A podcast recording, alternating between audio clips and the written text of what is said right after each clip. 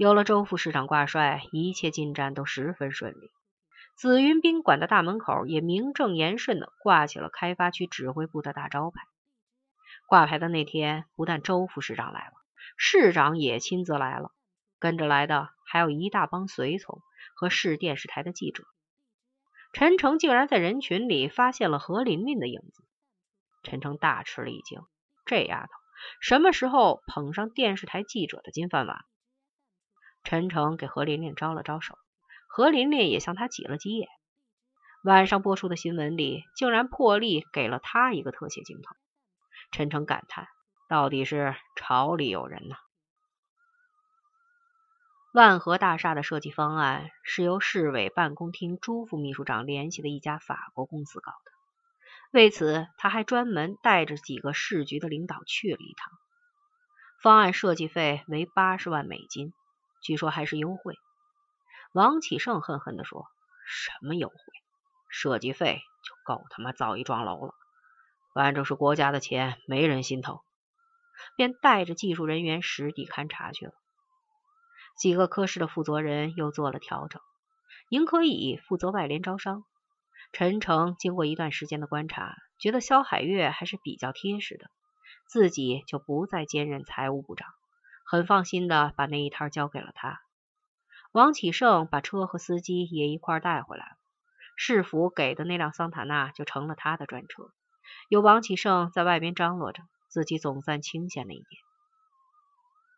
办公室里难得有了几分钟的安静，陈诚干脆把两条腿架到了桌子上，想舒舒服服放松一会儿，能睡一会儿当然更好了。没想到没有半分钟，桌子上的电话和手机几乎同时响了起来。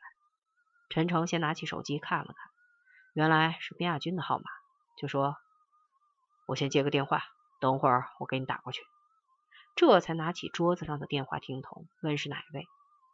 电话那边的声音拖得很长，刘大健有些阴阳怪气的说：“陈主任把老朋友给忘了。”陈诚嘴里说着“哪里哪里”，心里想：还真是很久没有和刘大健联系了。刘大健说：“今天我请客，一是我们哥几个聚聚，另外想给您介绍一位非常重要的客人。地点不变，王府大酒店。不知老弟有时间赏光吗？”陈诚的脑海里霎时浮现出了黄府国荣阴冷的目光，理智告诉他：这样的人物能不得罪还是不得罪的好。就说：“好吧，刘总请客，我敢不去吗？放心。”晚上六点准到。刚把刘大健打发了，边亚军那边的电话又打了过来，看来肯定有什么急事儿。陈诚不再怠慢，急忙去了里屋，拿起了另一个分机。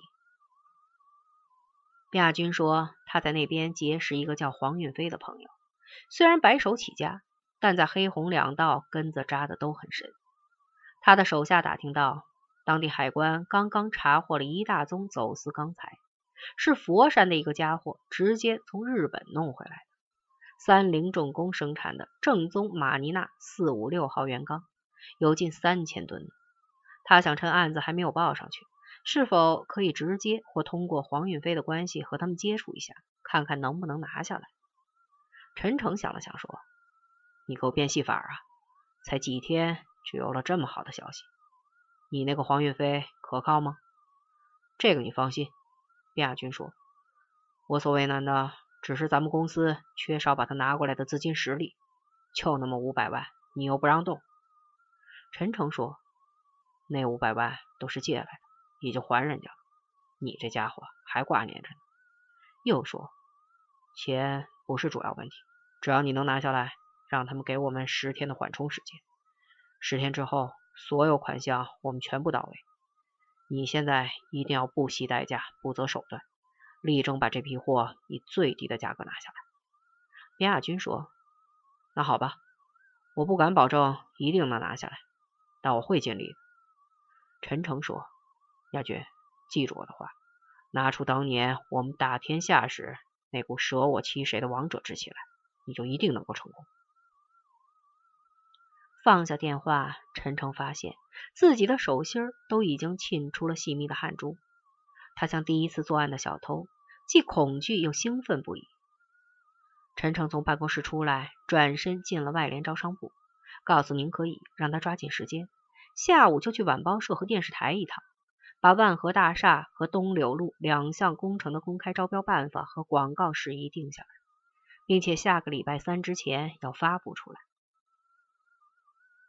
晚上六点，陈诚准时来到了王府大酒店，刘大健早已恭候在门口。陈诚从车上下来，两个人又客气了一番。陈诚问：“都是哪方神仙啊？”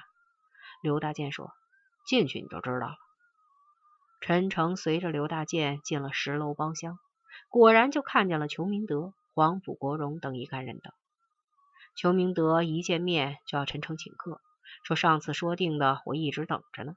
陈诚豪爽的答应了，说今天就我来买单。黄甫国荣一旁打起了哈哈，说：“陈老弟不要太认真了，裘司长是逗你玩呢。”在我的宾馆里吃饭要你买单，那不是打我脸吗？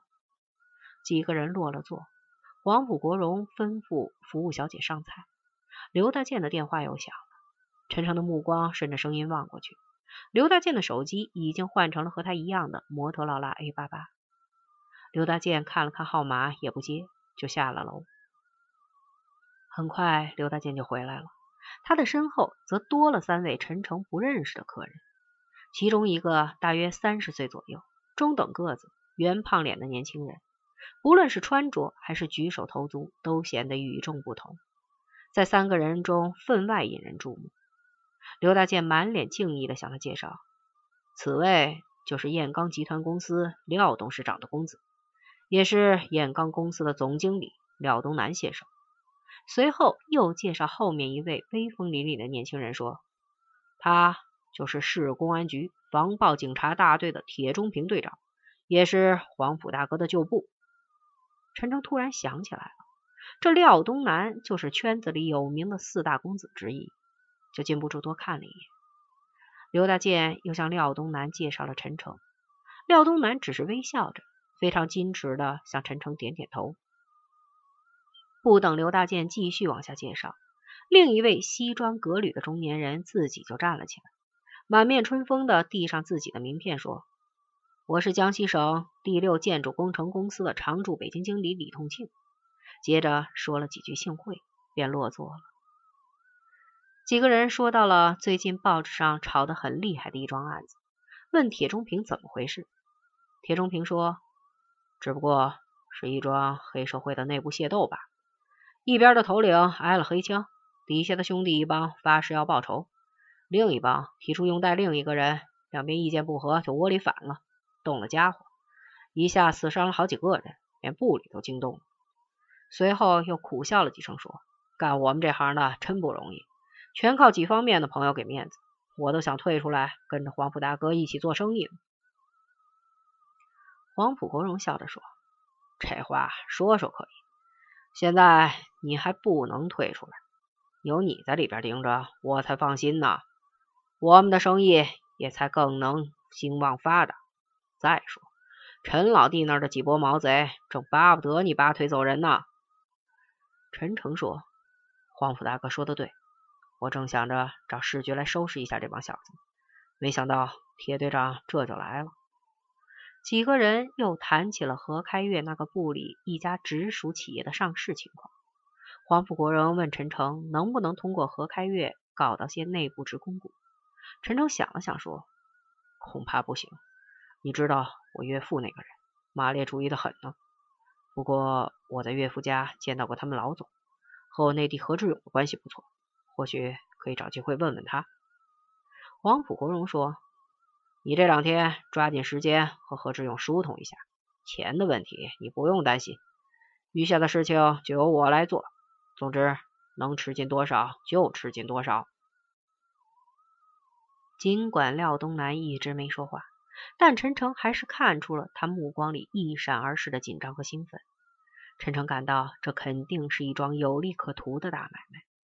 最近，陈诚也从岳父家里的人嘴边扫到了一些风声，但因为他最近实在太忙，对股票又不太懂，也就没往心里去，便试探的问：“这只股票我也多多少少听说些消息，真有那么大的利润吗？”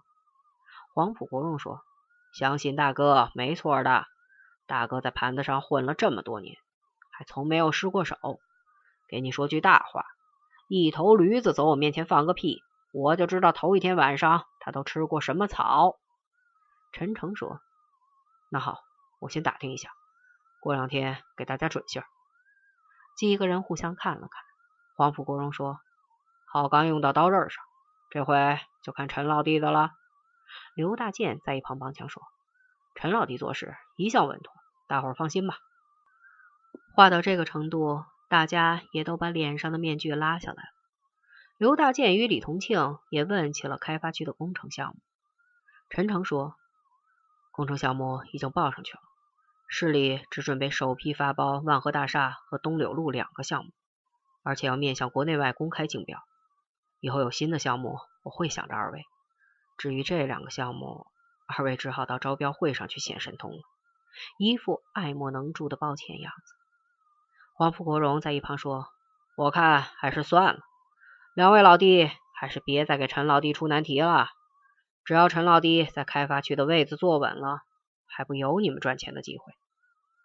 看廖东南一直没开口，陈诚就想试探他一下，转过脸说：“趁着今天黄埔大哥在。”我想问一下廖总，我这边急需一点钢材，不知廖总能不能放我们一点计划内的指标？陈诚的目光一直盯着廖东南，捕捉着他表情的细微变化。廖东南的表情却没有表现出丝毫的变化，只是淡淡的摇了摇头，慢条斯理的说：“没有，至少现在没有。现在燕钢的钢材销售权利已经被国家纪委收回。”别说计划内，计划外的也没有一根。然后又不再说话。陈诚一颗悬着的心算是放到了肚子里，表面上却没有任何表露。场面上一时间有些沉默。黄埔国荣提出到楼下歌厅里唱歌去。陈诚说：“算了，我还有点事儿，先走。今天就不陪大家了。”黄埔国荣让刘大健带大家过去。自己则亲自把陈诚送到了楼下。电梯里只有他们两个人。黄埔国荣对陈诚说：“别看这廖东南威风凛凛的样子，其实是在装逼呢。